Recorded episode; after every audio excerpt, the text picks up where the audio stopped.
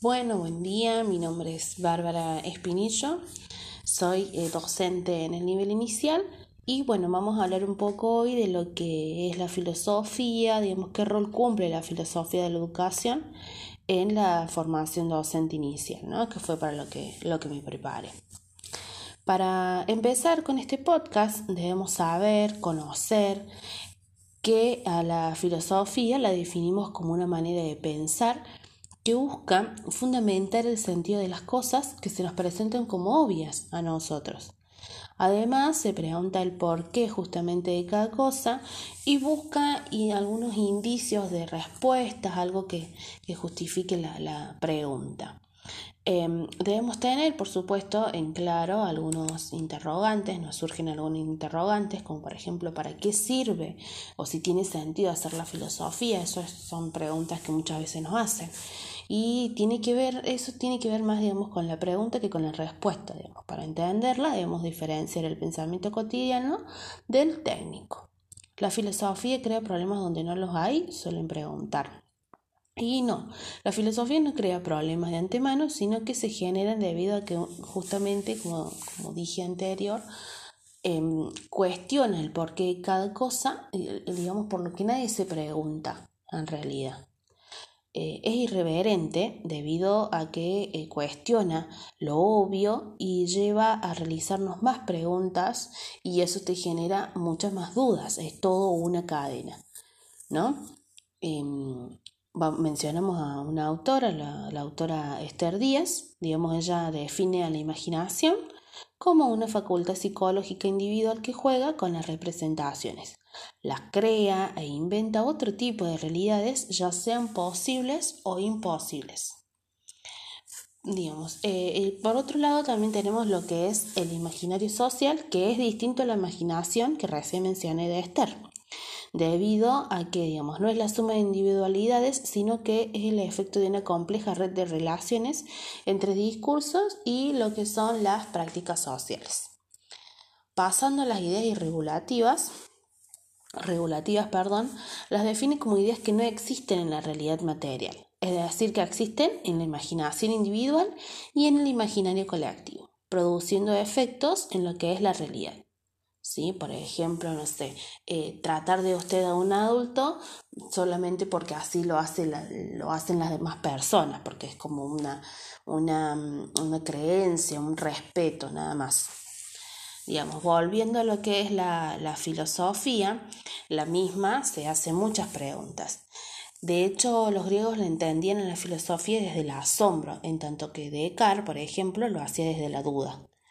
Em, en cuanto a esto, se plantea que podemos dudar de todo menos de nuestro pensamiento y que para poder hacerlo apagó el televisor de la, de la teología medieval.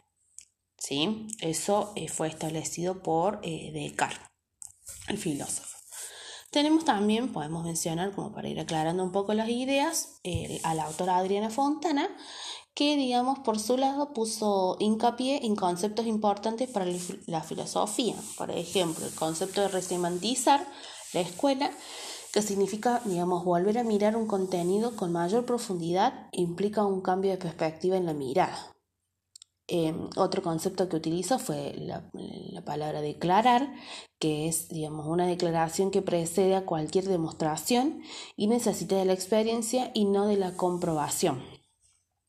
También mencionó lo que es la igualdad en la escuela y, digamos, y significó algo homogeneizado, a la vez que la construcción del lazo social, lo cual contribuyó a la inclusión social y también produjo silenciamientos y negociaciones, negaciones. Em, también otro concepto que ya tuvo en claro fue la, la equidad, digamos. La equidad se tradujo desde la igualdad como la compensación de creencias de, perdón, de carencias.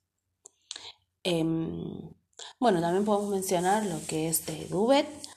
Eh, el eh, Dubet se juega, digamos, en lo que, lo que es la transmisión cultural y hace hincapié lo que vendrá y lo que vamos a hacer para lograrlo, ¿sí? O sea, él se pone en foco lo que, lo que vendrá próximo y lo que nosotros vamos a hacer para, para poder lograr eso que vendrá, ¿sí? Eh, las autoras Inés Fernández, María Marta Quintana y Ana Carolina Dilín nos hablan, digamos, de la fe y, y, en un texto ellas plantean tres enfoques referidos a la articulación entre la filosofía y la educación. Eh, bueno, el primer enfoque consiste en presentar, comprender y explicitar las teorías de la, de la educación. El segundo enfoque examina a los pedagogos y consiste en identificar, digamos, analizar e interrogar sus prácticas y formalizaciones teóricas eh, bueno, dentro de este enfoque, para explicar un poco, se propone mirar la historia de la pedagogía identificando conceptos filosóficos que aportan a lo que es el concepto de reflexión. ¿Sí? Y el tercer enfoque, eh, hacer surgir, digamos, un pensamiento acerca de la educación articulada con debates, objetivos y posiciones que constituyen el trabajo filosófico. Digamos, en eso se basaba el tercer enfoque de las autoras. De hecho, ellas hacen hincapié en este último, em, porque tanto la filosofía como la educación poseen mucho, o por decir un encuentro con diversas ciencias.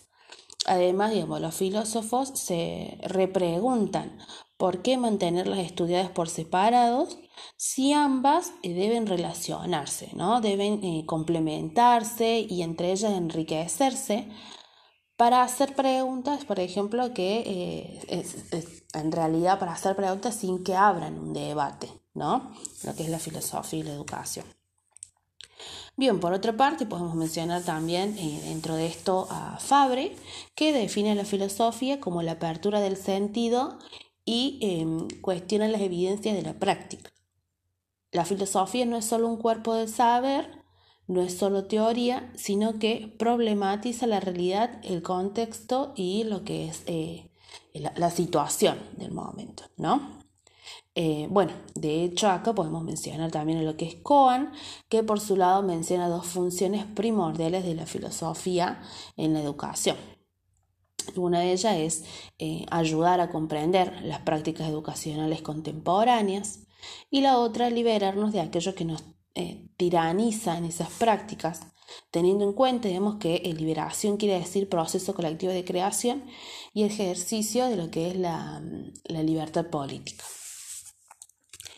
Bueno, eh, podemos mencionar también un poco lo que es eh, el rol de la fe, lo que significa esto, ¿no?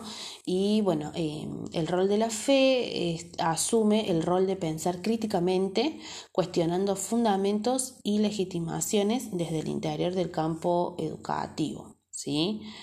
Eh, porque digamos, lo que es educar no, no, es una esencia, no es una idea arqueotípica, eh, es una historia de, de, complejas prácticas sociales, esa es la realidad, ¿sí? la realidad de estudiar y de educar. Eh, menciona también, por otro lado, dos perspectivas pensar la historicidad en relación de los discursos sociales y lo otro que menciona, la otra perspectiva, es que em, no persigue el nombre propio ni de la educación ni de ciencia, sino que debe ayudarnos a la reflexión filosófica para problematizar el campo de lo que es la educación. Eh, profundiza y compleja la cuestión de la especificidad de la filosofía de la educación sin negar sus zonas definidas como otras disciplinas. ¿no? Propone la filosofía como práctica filosófica y como práctica teórica en la función de resistencia y liberación que conlleva la fe, que, claro, que conlleva la fe. Bien, eh, para ir cerrando un poco también, eh, podemos, me, interesa a mí dar, eh, digamos, hablar de dos filósofos que nos plantean su mirada a través de unos videos educativos, ¿sí? que están publicados en, todas las redes. Eh, uno de ellos es Diego Fonti, que plantea que podemos pensar la filosofía desde aquello que nos motiva, de esa experiencia que Platón la pensaba con una idea del, eros, con la que los griegos dicen amor también, que también como el deseo. Em, él dice que eh, es una forma de amor deseante. Digamos, por lo general en las facultades de la filosofía quieren ser hiper expertos sobre el pensamiento de uno u otro o sobre algún concepto, lo cual está bien. Eh, y por otro lado, digamos, si nos preguntamos, ¿es posible trabajar justamente este concepto de reflexión que venimos hablando en la escuela? Y acá está el otro filósofo que es Gustavo Santiago que explica tres tipos de reflexiones.